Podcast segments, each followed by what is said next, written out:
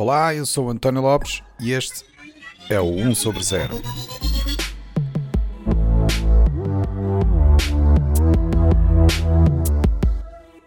Este é o episódio 36, onde vamos falar sobre telemedicina e saúde mental.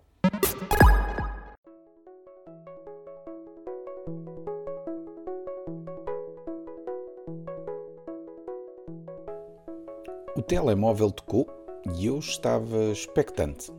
Afinal de contas, era a minha primeira experiência de uma consulta à distância.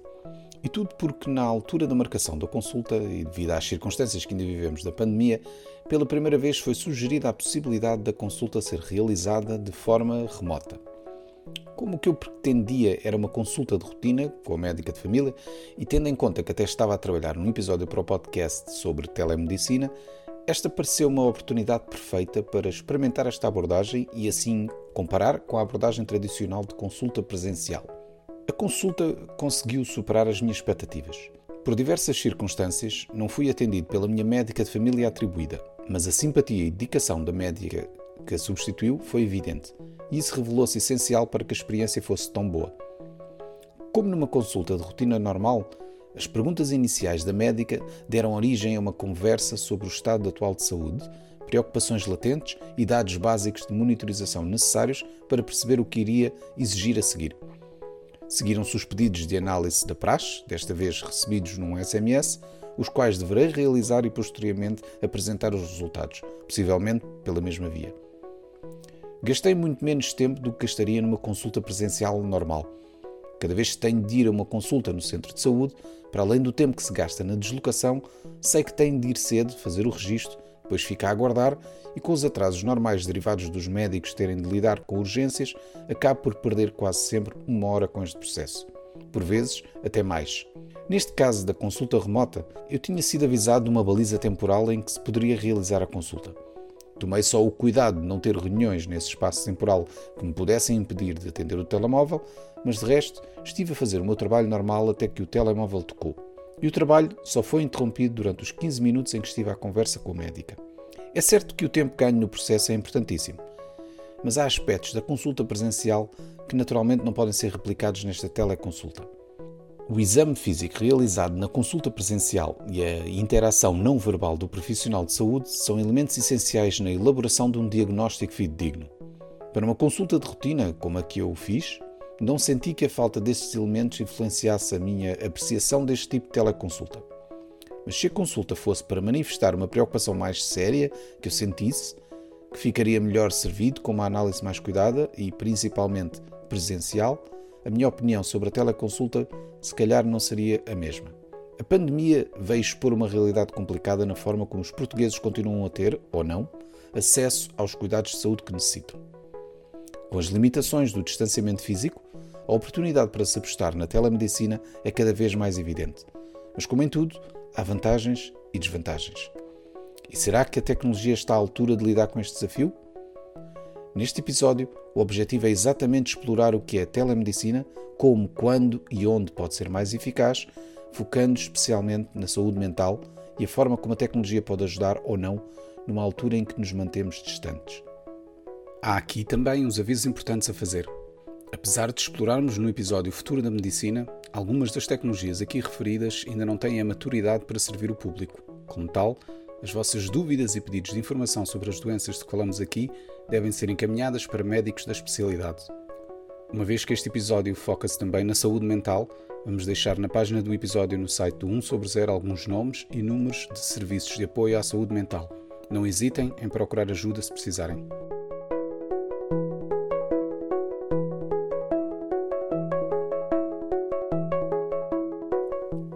Ponto para começar é a definição de telemedicina.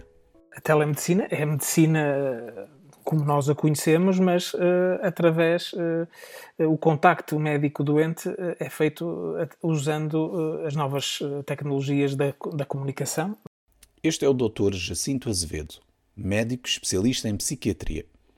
A definição de telemedicina é de facto simples. De acordo com a definição da DGS, o conceito operacional de telemedicina corresponde de uma forma estrita à prestação de cuidados de saúde quando os intervenientes se encontram física ou temporalmente afastados e, portanto, engloba o conjunto de tecnologias de informação e telecomunicações que permitem a realização de ações médicas e a colaboração com outros profissionais de saúde à distância. O termo telemedicina tem estado associado à sua utilização mais comum de videoconferência e teleconsulta, que tem origem no apoio remoto a populações ou doentes distantes dos centros de cuidados. Mas a telemedicina tem evoluído e hoje em dia vemos que o termo pode incluir outras atividades como a telemonitorização, em que aparelhos específicos são usados para monitorizar localmente pacientes e automaticamente enviar esses dados para a equipa médica remota, e a teleconsultoria, em que equipas de médicos e enfermeiros colaboram à distância, partilhando informação relativa a cuidados de saúde a aplicar a pacientes remotos. Há também quem argumente que o termo deve ser mais abrangente, até para incluir outras atividades não clínicas mas de igual importância para os cuidados de saúde. Apesar de tudo, telesaúde uh, é mais abrangente no sentido em que permite que outros profissionais ligados à saúde também uh, sejam incluídos. É? Na saúde fazem parte muitos outros técnicos, para além de, dos médicos. Não é? uh, consulta, a consulta, a, tele, a telemedicina, eu, quer dizer, penso que estará mais ligada com a prática eh, do ato médico, mas há muitos outros atos, desde enfermeiros, psicólogos, terapeutas, terapeutas da fala, por exemplo, eh, que podem eh, usar com sucesso este tipo de prática. Agora que temos a definição, que no fundo representa a teoria daquilo que deve ser a telemedicina, passemos à prática. Como é exercer realmente telemedicina? Primeiro, é, digamos que, é, que trouxe a vantagem de do médico poder continuar em contacto com o doente eh, e vice-versa, não é? Portanto, isso é uma, é uma situação positiva, assim como de repente fica aberto um mundo de possibilidades de acompanhamentos e de tratamentos é? a nível do país. É? Nós podemos exercer medicina aqui no país, mas quando as pessoas imigram também podemos manter eh, o, o contacto. Tal como muita gente durante a pandemia teve de se adaptar ao distanciamento físico e transferir a sua atividade de psiquiatria para um regime de consulta à distância na minha experiência, foi absolutamente forçado pela, pela pandemia. Completamente. Apesar de ter sido forçado a mudar para esta abordagem, o que é certo é que o Dr. Jacinto Azevedo também reconhece que a área da psiquiatria poderá ter sido a área da medicina que melhor se adaptou a esta realidade. Será que, pelo facto de não ser necessário um exame físico presencial, como em tantas outras vertentes da medicina, faz com que consultas associadas a problemas de saúde mental sejam as melhores candidatas ao modelo de telemedicina? Não, eu penso que sim. Se calhar nesta fase inicial, eh, enquanto os profissionais não estiverem eh, adaptados totalmente à, tecnologia, se calhar aquela aquela primeira consulta presencial, não é? Acho que faz eh, faz falta, mas mas que é de facto uma área que rapidamente pode aderir a este tipo de, de consultas, completamente. Mas tal não quer dizer que uma consulta de psiquiatria seja perfeitamente ajustável ao modelo de telemedicina há uma boa parte de comunicação não verbal que um médico também tem de estar atento para conseguir construir o seu diagnóstico.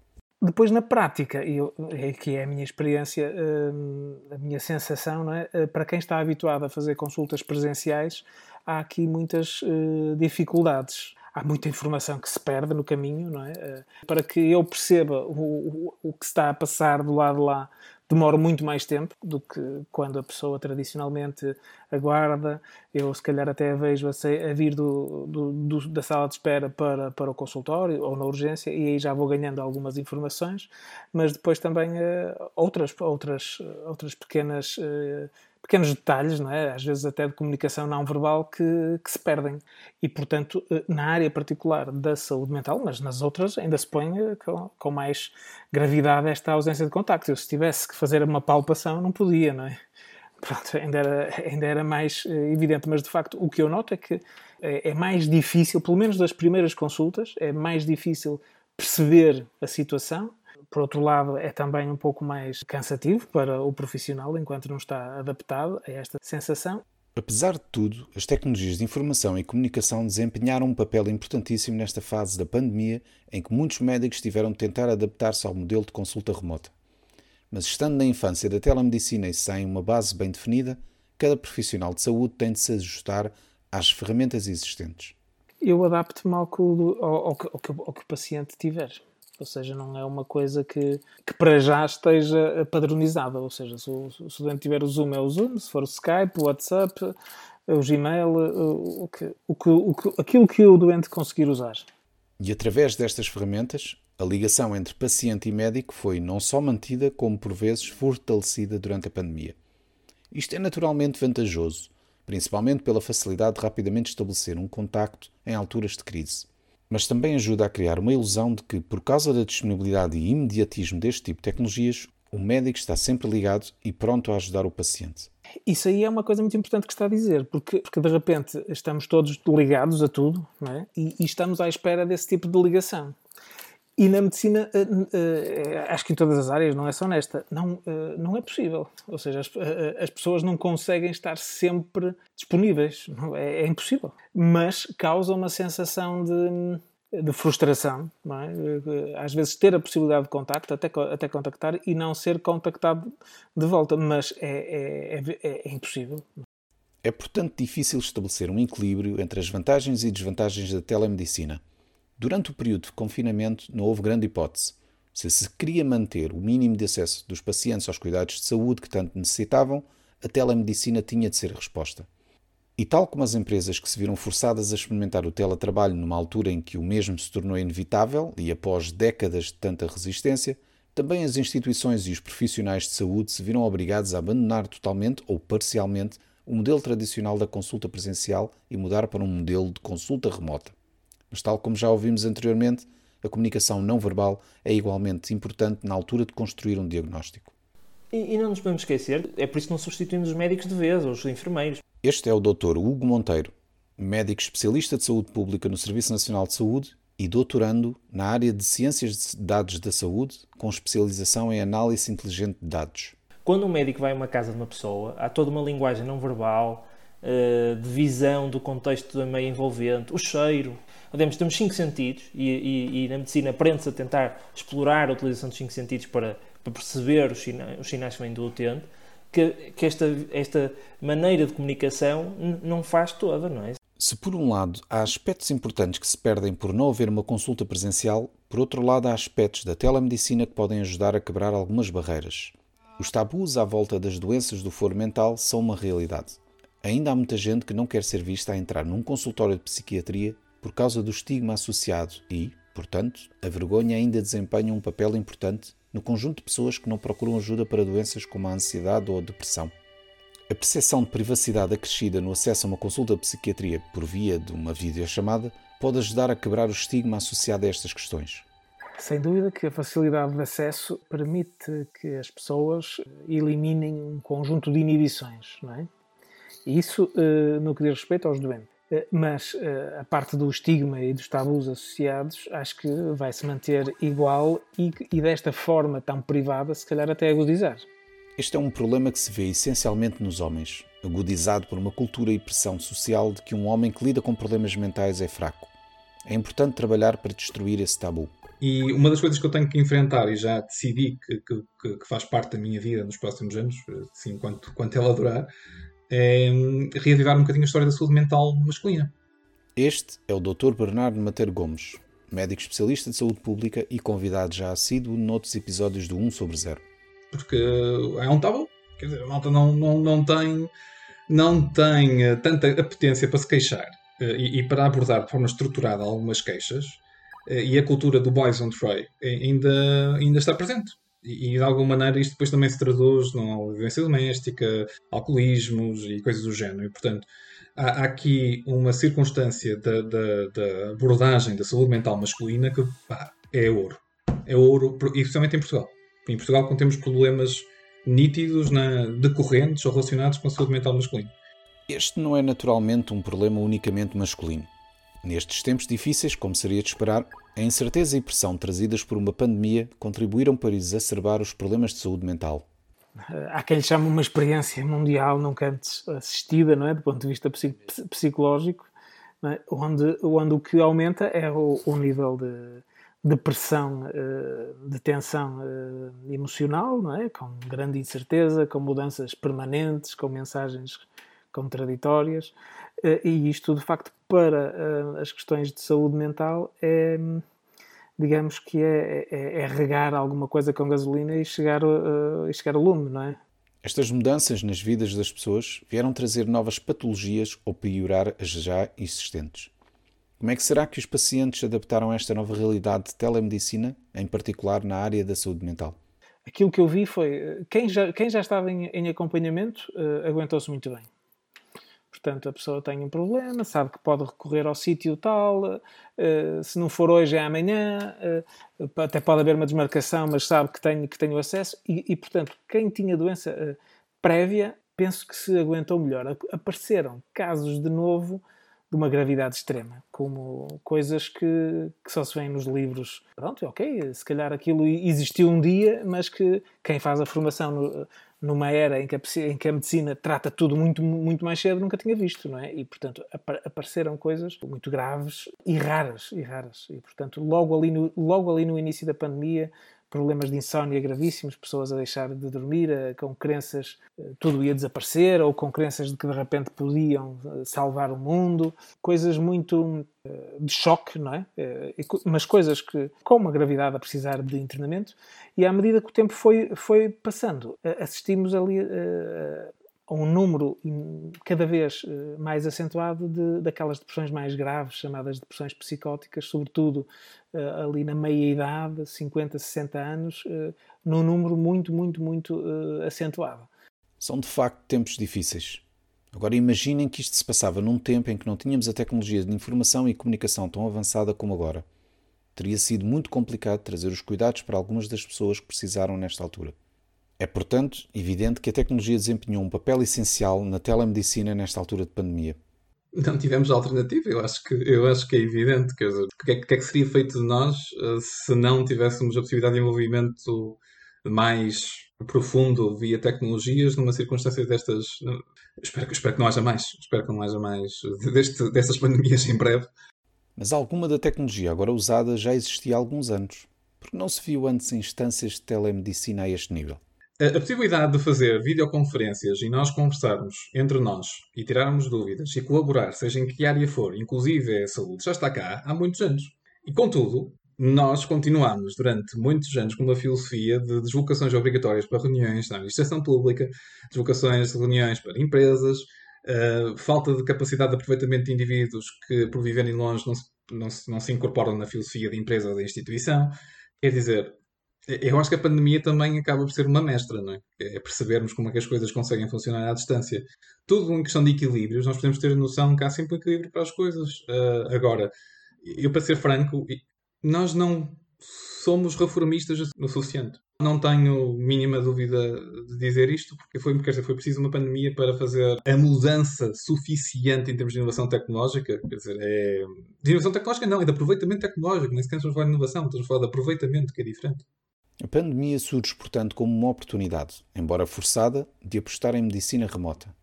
Mas agora que este conceito está cá, será que é para ficar? A previsão é muito fácil. Isto veio para ficar e para crescer. E quais serão os principais obstáculos para que a telemedicina não seja mais utilizada no futuro? Claro que nós podemos dizer, do lado do utente, ele não tem que se fazer nada, é só estar em casa e recebe a mensagem e começa a usufruir da telemedicina.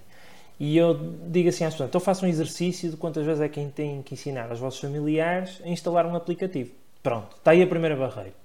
O segundo tem a ver muitas vezes com a literacia. Porque também temos de ter do lado de quem presta o serviço o conhecimento destas novas tecnologias. E, e nós somos humanos, isto é, existe uma história, isto não é de repente existimos e, e há um fim daqui a uns anos. Não, isto há uma continuidade de uma cultura, não é? De, uma, de, um, de um meio social que tem uma resistência imensa à mudança. Há também a questão de que a telemedicina tem o seu contexto e que por vezes não é a solução adequada para o problema do acesso aos cuidados de saúde.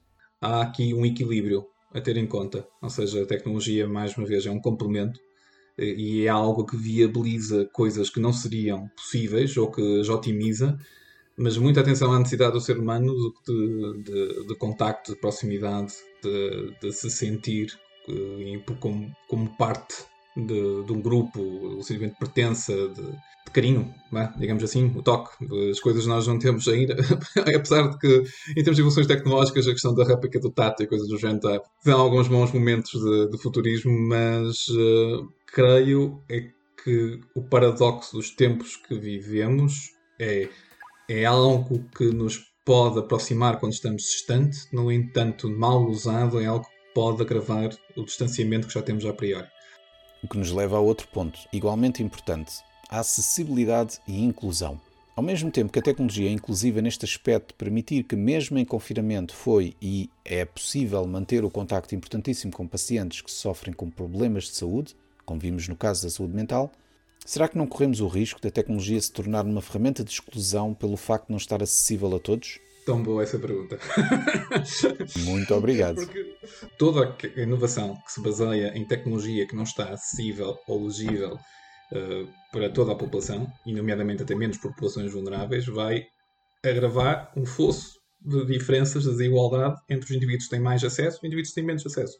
E, portanto, isso é uma consequência praticamente inevitável da inovação tecnológica, gerar pelo menos momentaneamente, uh, os esforços, agravar os esforços de, de, desigualdade entre quem tem mais acesso e quem não tem. E, portanto, há, há uma obrigação ética uh, perante a inovação tecnológica que é, na introdução de mais-valias tecnológicas, é preciso eticamente rever e aprofundar o acesso mediante os mecanismos tradicionais a indivíduos que não têm não tem essa possibilidade. Eu vou dar um exemplo, já falámos sobre isto, eh, que é a questão de, por exemplo, em áreas sobre as quais trabalhei durante esta pandemia, havia indivíduos que nem sequer tinham telefone para receberem SMS com prescrição. Não podemos, portanto, deixar que a produção de nova tecnologia e inovação seja um mecanismo de criação de mais desigualdades, muito menos na saúde. Como podemos evitar que isto aconteça? A questão fundamental é nós temos que ter a noção que isso acontece e temos que ter mecanismos, ora, para facilitar o acesso à inovação eh, das pessoas menos vulneráveis, ou, ou, do ponto de vista ético, reforçar os mecanismos clássicos a quem, eh, de quem não tem acesso a essa inovação. A maneira mais fácil de nós conseguirmos controlar os danos é conhecer a população que temos. Ou seja, nós não podemos fazer de conta que somos todos iguais e temos exatamente a mesma literacia digital e, e mesmo os mesmos recursos. Esta questão das desigualdades e da necessidade de conhecer a população que temos é apenas um dos desafios a ter em conta no futuro da telemedicina. Sim, porque desafios não faltam. Na verdade, há que enfrentar primeiro os desafios políticos antes de passarmos aos desafios tecnológicos. Mas isto é sempre uma, uma, uma questão de custo-oportunidade. Os recursos são limitados, ponto. E por isso, em termos de decisão de é que vamos colocar os recursos para um lado para o outro, é político, não é? E isso pode custar, mas isso faz parte das responsabilidades inerentes ao cargo. Os médicos, de certeza, gostavam de ajudar 100% todas as pessoas, mas não têm nem recursos para o fazer e muitas vezes têm que tomar decisões pesadas sobre a vida dos seus utentes. E isso, em termos macros de saúde, também existe.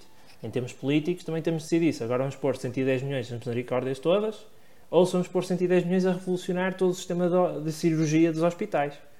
Se fosse essa a decisão, é política, não, não me peça, eh, porque eu não estou a concorrer a nenhum cargo para tomar essa decisão política agora. Posso é indicar o que é que é mais custo efetivo, o que é que pode trazer mais benefício, e agora, em termos de políticos, nós votamos, olha, agora é a sua função assumir a responsabilidade nos próximos anos, e daqui a uns anos vamos decidir outra vez o que é que achamos.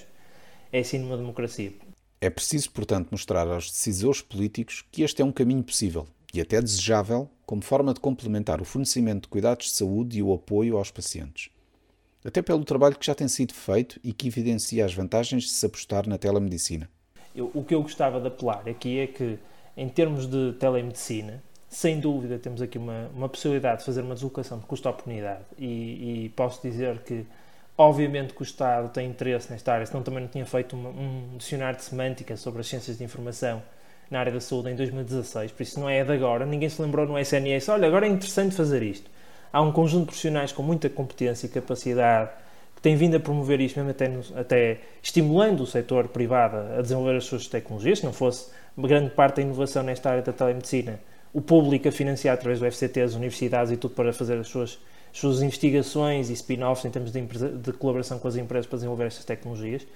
E, e é isso que temos que apostar, é dizer, dizer à sociedade que há um conjunto de profissionais que já vem há alguns anos a promover estas tecnologias e agora, havendo a oportunidade, estão a demonstrar que em situação de crise conseguimos rapidamente deslocar o custo de oportunidade de dinheiros e de fundos e de, de, de organização para apostar na, na telemedicina.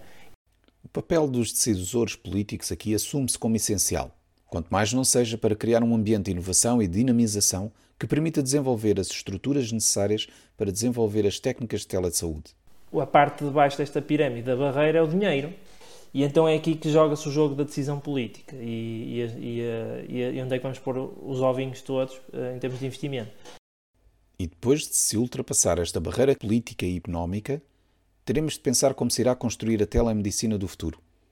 Uma vez que a telemedicina não facilita a linguagem não verbal, talvez essa seja a parte em que a tecnologia se deva focar.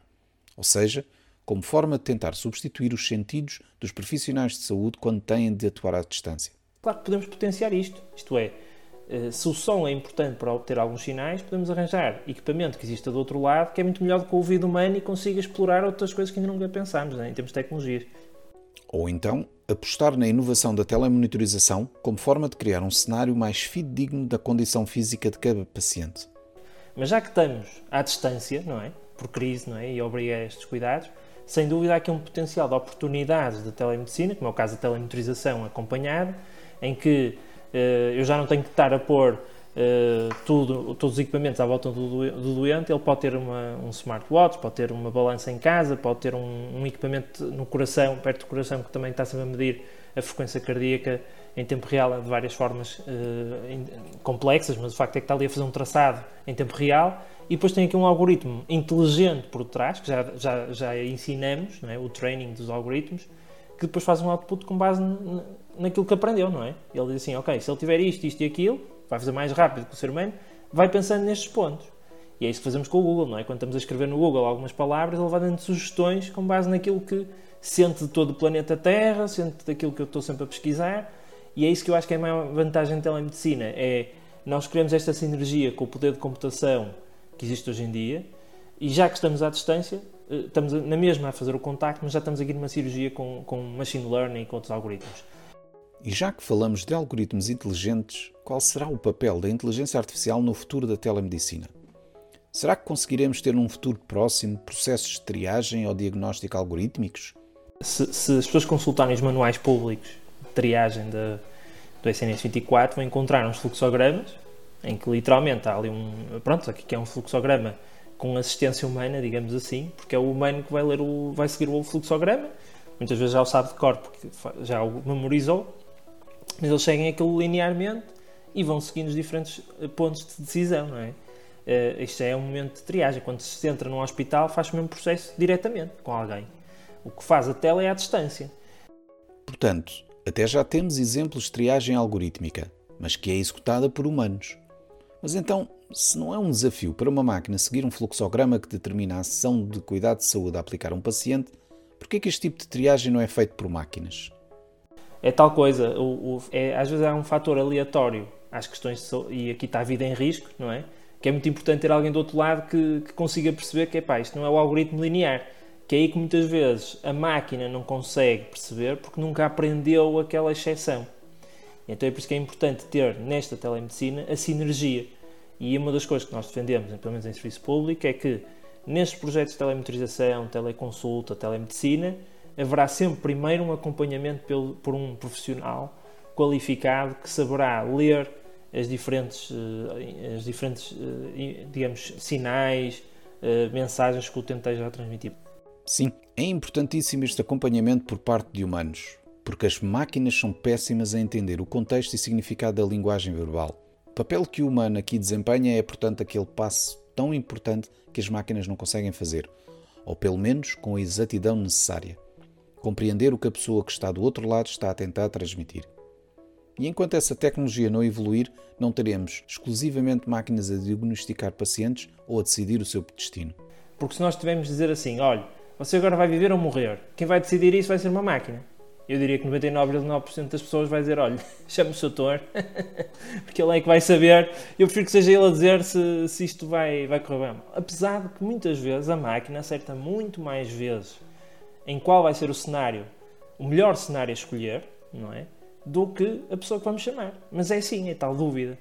E eu diria que a nossa maturidade a nível da escala global, ter uma máquina capacidade de decidir qual é o melhor cenário, ainda estamos longe. Porque se houvesse uma máquina excelente a fazer isto, a gente estava a fazer o euro milhões com essa máquina, não é? Porque ela iria escolher qual é o melhor uh, opção de mercado a comprar ações e há muitas empresas que o fazem, mas sabemos nós que se fosse excelente estava toda a gente a jogar na ação, nas ações na Bolsa de Valores agora, não é? E isso mostra, e eu sou muito pragmático nesse ponto, é Uh, como é que achas que está o estado de maturidade? Olha, enquanto ninguém fazia euro milhões, olha, máquina, diz-me os números para a semana. Ou vai chover para a semana? Porque se eu soubesse quando é que chove, de certeza, na próxima semana, eu não era médico que vendia guarda-chuvas. Certo? Pronto.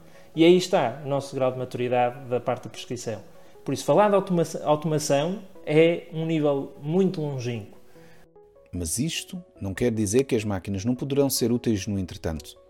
Há de facto tarefas em que os computadores e os algoritmos de inteligência artificial são efetivamente muito úteis na área de acompanhamento e monitorização do paciente.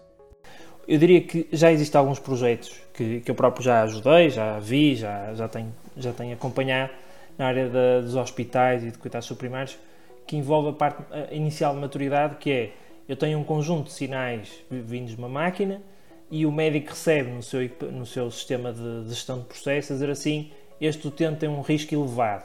Isto é a forma mais simples de maturidade de treino de algoritmos. É sempre que passar um dado valor, um dado limite, haver um alerta para os profissionais de saúde. Ou se houver um resultado positivo, com base na, na, numa decisão binária, informar o clínico. Isso já existe em vários formatos. Eu próprio faço parte da coordenação de um, de um, de um programa de, de rastreios em que, em vez de dizermos ao, ao clínico, olha, vai ler 1600 resultados que caíram no seu computador ontem, veja só estes 10 pronto, é muito mais rápido, é? Isto é ótimo, não é? Porque, claro que ele não vai poder esquecer os outros, os outros casos todos, mas naquele momento imediato, ele em vez de dedicar o tempo a, de horas tal custo oportunidade a olhar para 1600 casos, aqueles são os críticos. Depois temos o nível seguinte da maturidade, que seria a, a, a, a, tal previsão, que é o que se faz quando temos um traçado, um utente, e, por exemplo, na área da, da área da cardiologia, em que a máquina já, já faz um pequeno relatório em que se identifica num, num destes traçados, por exemplo, da, da derivação do coração, aqueles que se faz, quando se vai fazer os eletrocardiogramas, diz assim: a, a variação 2 tem um, uma X aumento de um, de um tempo neste, desta imagem, deste sinal.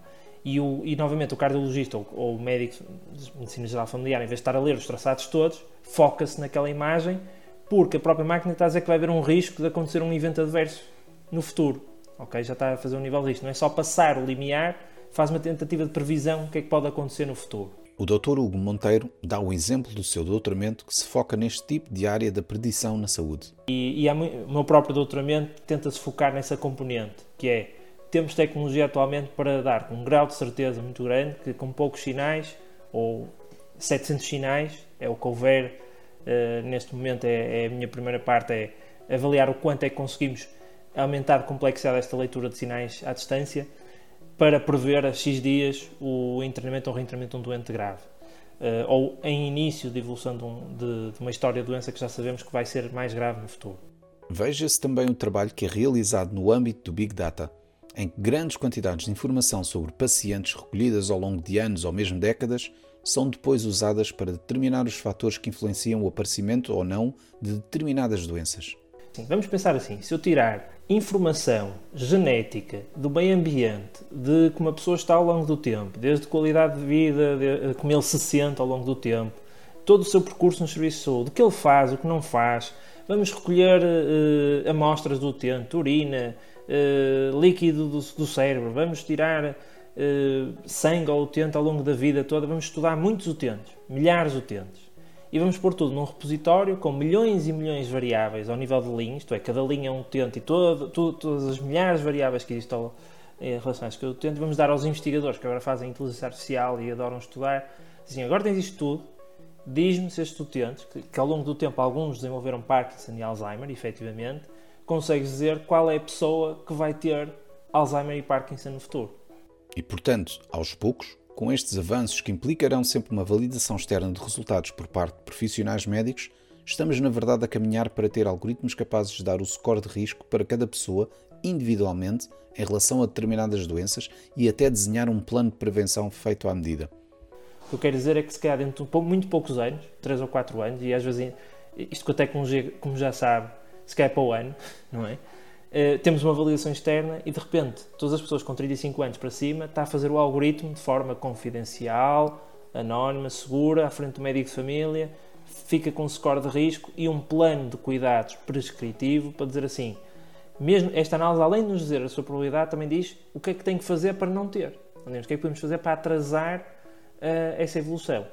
Isto era futurista, não é? Se não fosse aquilo que tentamos fazer há muitos anos na área da medicina, que é identificar um problema e as pessoas todas à procura de como atrasar a evolução quando sabem que vão ter uma, uma doença, não é? Então, o que agora eu podia dizer é que estas tecnologias todas conseguiram acelerar esse processo e somos cada vez melhores a, a, a atrasar a evolução dessas doenças. Então, a oncologia está a evoluir, que é uma coisa fascinante, muito à base destas inteligências artificiais, que além de tentar estudar o tempo, também estudam a parte molecular, de qual é a forma das moléculas encaixarem melhor para reagir com utentes específicos, ou digamos, em termos futuristas, a medicina de personalizada, que inclui a medicina de precisão, está a tentar investir cada vez mais em dedicar um cuidado, em vez de ser a média do utente e que, ensina aos digamos, nós temos os médicos a aprender, digamos, o utente médio desenvolve isto, mais frequente é isto. Passamos a dizer assim, vamos pegar nestas máquinas, vamos dizer como é que é o utente, sem, esquecendo o médio, e a máquina ajuda a fazer também a orientação para a prescrição, ok? Se vir que em vez de fazer uma prescrição com uma dada dose média para o utente médio, eu digo, você vai receber 100,27 gramas, miligramas para a sua situação durante 1.2 dias, ok? Que é uma coisa muito mais precisa. Este é sem dúvida um futuro interessante. É natural que há muito para andar antes de chegarmos a um ponto em que iremos confiar completamente em máquinas para exercer medicina em humanos. Mas já é bom perceber que há um caminho possível para encontrar uma harmonia entre máquinas e humanos para melhorar o bem-estar e saúde da humanidade. E a saúde mental é sem dúvida um desses pilares. Como será que a tecnologia pode ajudar neste ponto de vista? As apps de autoajuda, vá-se da CBT, como estamos a dizer, podem dar uma ajuda motivacional a um indivíduo para que algumas coisas melhorem e, sobretudo, uma coisa que eu acho bastante interessante, com potencial para o futuro, que é a questão do follow-up. Okay? O indivíduo ter uma app em que está a registar de alguma maneira a forma como se sente ao longo de vários dias, e mais que um momento num dia, possivelmente. Uh, isso permite a quem está a seguir este indivíduo depois ter acesso, uh, mediante a autorização dele, ele mostrando exatamente isso, dizendo, olha, como é que eu passei, deixei de passar, uh, senti-me assim, senti-me assado. Passamos a ter mais um componente de avaliação, ainda que quantitativa, de, de baixa qualidade, digamos assim, mas é é algo mais do que termos apenas um doente ou termos uma pessoa à nossa frente que está a fazer um report retrospectivo. O Bernardo Mateiro Gomes partilha a sua própria experiência com este tipo de abordagem.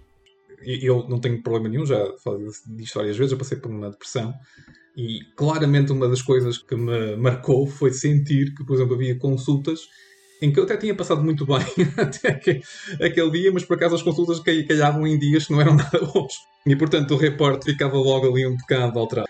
Um, mas aquela que me entusiasma mais, francamente, nas apps, é a questão do, do seguimento individual, ou seja, o indivíduo ter a capacidade de perceber como é que evolui ao longo do tempo.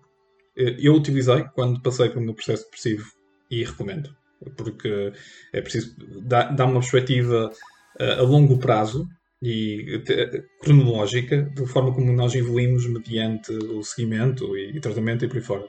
Portanto, ele acaba por funcionar como um reforço positivo, acabou por funcionar como um reforço positivo que me parece ser uma, uma solução. Mas eu sou obcecado por circunstância da, me, da mensurabilidade, ou seja, nós conseguimos medir aquilo que estamos a fazer. Uh, e mesmo em termos individuais, isto foi um, uma motivação. Este é, portanto, um exemplo de uma forma complementar de diagnóstico na saúde mental sempre deixando bem claro que se deve procurar ajuda profissional nestes casos e fazer tudo para ultrapassar essa fase difícil da vida.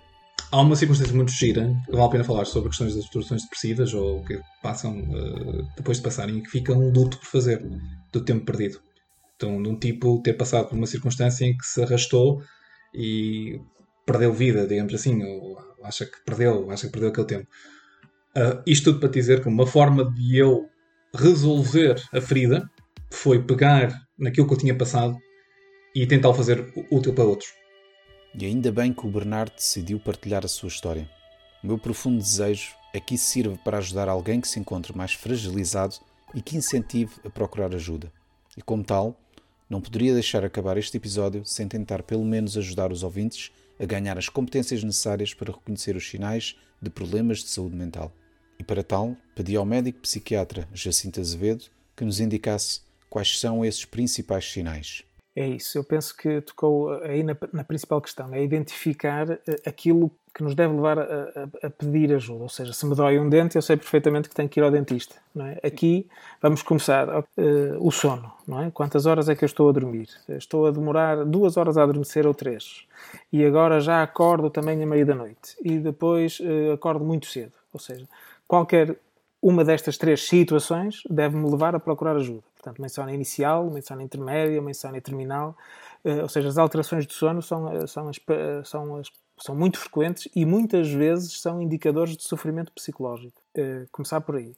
Mas também a presença de pesadelos, de repente, estamos, estamos constantemente com pesadelos e, e estamos atormentados com, com essa situação. Depois, a questão da, da preocupação, não é? Ou seja, de novo, a tecnologia tem coisas muito boas, mas é, de repente cai uma notícia e nós automaticamente vemos, não é? Eh, na notificação ou no jornal e, portanto, estamos em, num alerta constante que muitas vezes, não é? Muitas vezes a pessoa nem queria estar assim, mas, mas está, é? E, portanto, uma das coisas inacreditáveis desta altura que estamos a viver é exatamente isso, porque estamos todos à espera que de repente aconteça, aconteça alguma coisa e, portanto, esta como se fosse uma, uma ansiedade generalizada que, que se, que, se, vai pegando de uns aos outros de uma forma quase uh, contagiosa também, mas uh, e, e, e, muito fruto de, das questões da informação, porque isto dizer assim, ah, eu não vou ouvir notícias, não é assim tão fácil, porque está por todo lado, não é assim tão fácil de desligar. Portanto, uma preocupação constante durante o dia também me deve levar, se calhar, a, a pedir ajuda. Eh, depois as questões uh, das crises de, de, ansiedade ou de pânico, não é? o coração dispara, dispara, nós temos a sensação que vamos morrer, as pernas ficam bambas, isto também são sinais para nós procurarmos ajuda. Depois as questões emocionais, de repente uh, ando mais triste, ou as coisas não me dão prazer nenhum, ou até gostava de, de fazer uh, um conjunto de atividades, mas uh, evito sempre, não saio com amigos, não atendo chamadas, portanto estou com menos prazer. Não é? Isso deve-me levar também a pensar que isto pode ser um sinal. A tristeza, claro, uma tristeza que não é uma, não é uma tristeza habitual, é uma tristeza profunda e mantida. Não é? de, repente, de repente, durante uma semana, ando sempre triste, eh, muito mais do que o habitual, e até penso que se calhar não estou aqui a fazer nada, ou até já pensei em 50 cenários para acabar com a vida. Isto deve-me levar a procurar, a procurar ajuda, e portanto eh, estes sinais uh, a que juntávamos também, ok, de repente eu bebo um copo uh, à noite, mas agora já estou a beber uma garrafa. Ou, e pronto, se calhar também não, não era pior parar para, para pensar.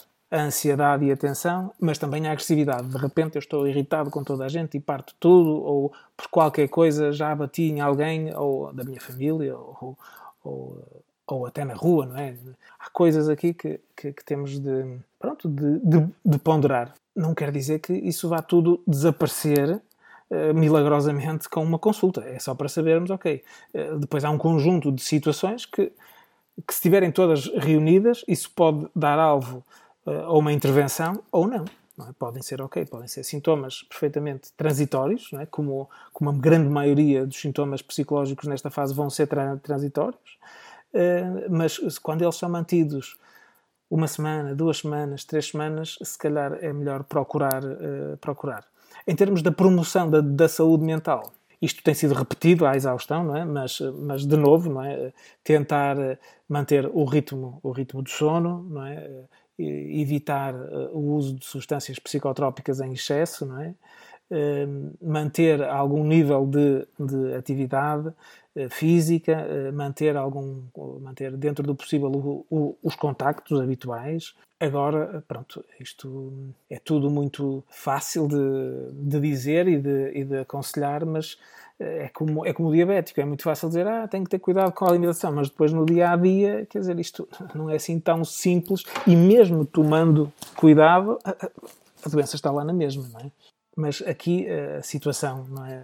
Mais grave é sempre a parte terminal, não é? A pessoa que se suicida por algum motivo, não é? E portanto, se nós estamos a pensar na morte, eh, aqui esta eh, aqui vale a pena perder algum tempo e OK, quando eu estou a pensar na morte é porque não vejo mais solução nenhuma e portanto estou doente. E aí eu tenho que que perceber que isto é, é, apenas um sintoma e que tem que procurar, uh, tem que dizer a alguém isto. É? Uh, temos que procurar ajuda. A mesma coisa para quem está ao lado. Se, se, nós ouvimos isto de um familiar ou de um amigo, devemos sugerir claramente. Não podemos mandar em ninguém, a pessoa é livre, não é? Uh, mas, mas devemos sugerir. Opá, se calhar devias falar com alguém da área porque é prevenível. Não é? Porque é prevenível. É isto mesmo. Estejam atentos aos sinais e não tenham medo de procurar ajuda. Há muitas organizações dispostas a prestar essa ajuda. Eis algumas: SOS Voz Amiga, Conversa Amiga, SOS Estudante, Linha Lua, Telefone da Esperança, Telefone da Amizade, Voz de Apoio e SOS Adolescente. Procurem por estes serviços de ajuda na internet ou visitem o site do 1 sobre 0, onde encontrarão os números de contacto que poderão usar para cada um destes serviços. Espero que este episódio sirva para ajudar a compreender que a saúde mental não pode ser esquecida e muito menos nesta altura em que tanta gente está a passar por tantas dificuldades. Não se esqueçam, a ajuda está disponível.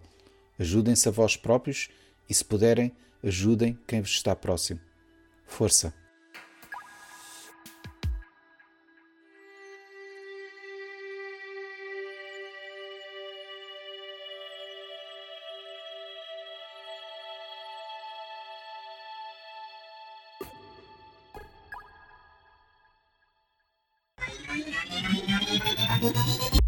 1 sobre 0 é um podcast produzido por mim, António Lopes. As músicas são da autoria do Rui Carmo. Se quiserem saber mais sobre o podcast, aconselho-vos a visitar o site 1sobre0.com, onde poderão encontrar mais informação sobre os diversos convidados e sobre cada episódio, incluindo as várias notas e referências que fazemos durante as conversas. O podcast só é possível porque tenho um grupo de amigos fabuloso que me ajuda, desafia e contribui grandemente para o meu bem-estar emocional. Se quiserem entrar no nosso mundo louco de conversas sobre o futuro, podem começar por visitar o site oneoverzero.org. E lembrem-se, se gostarem do podcast, partilhem com os vossos amigos.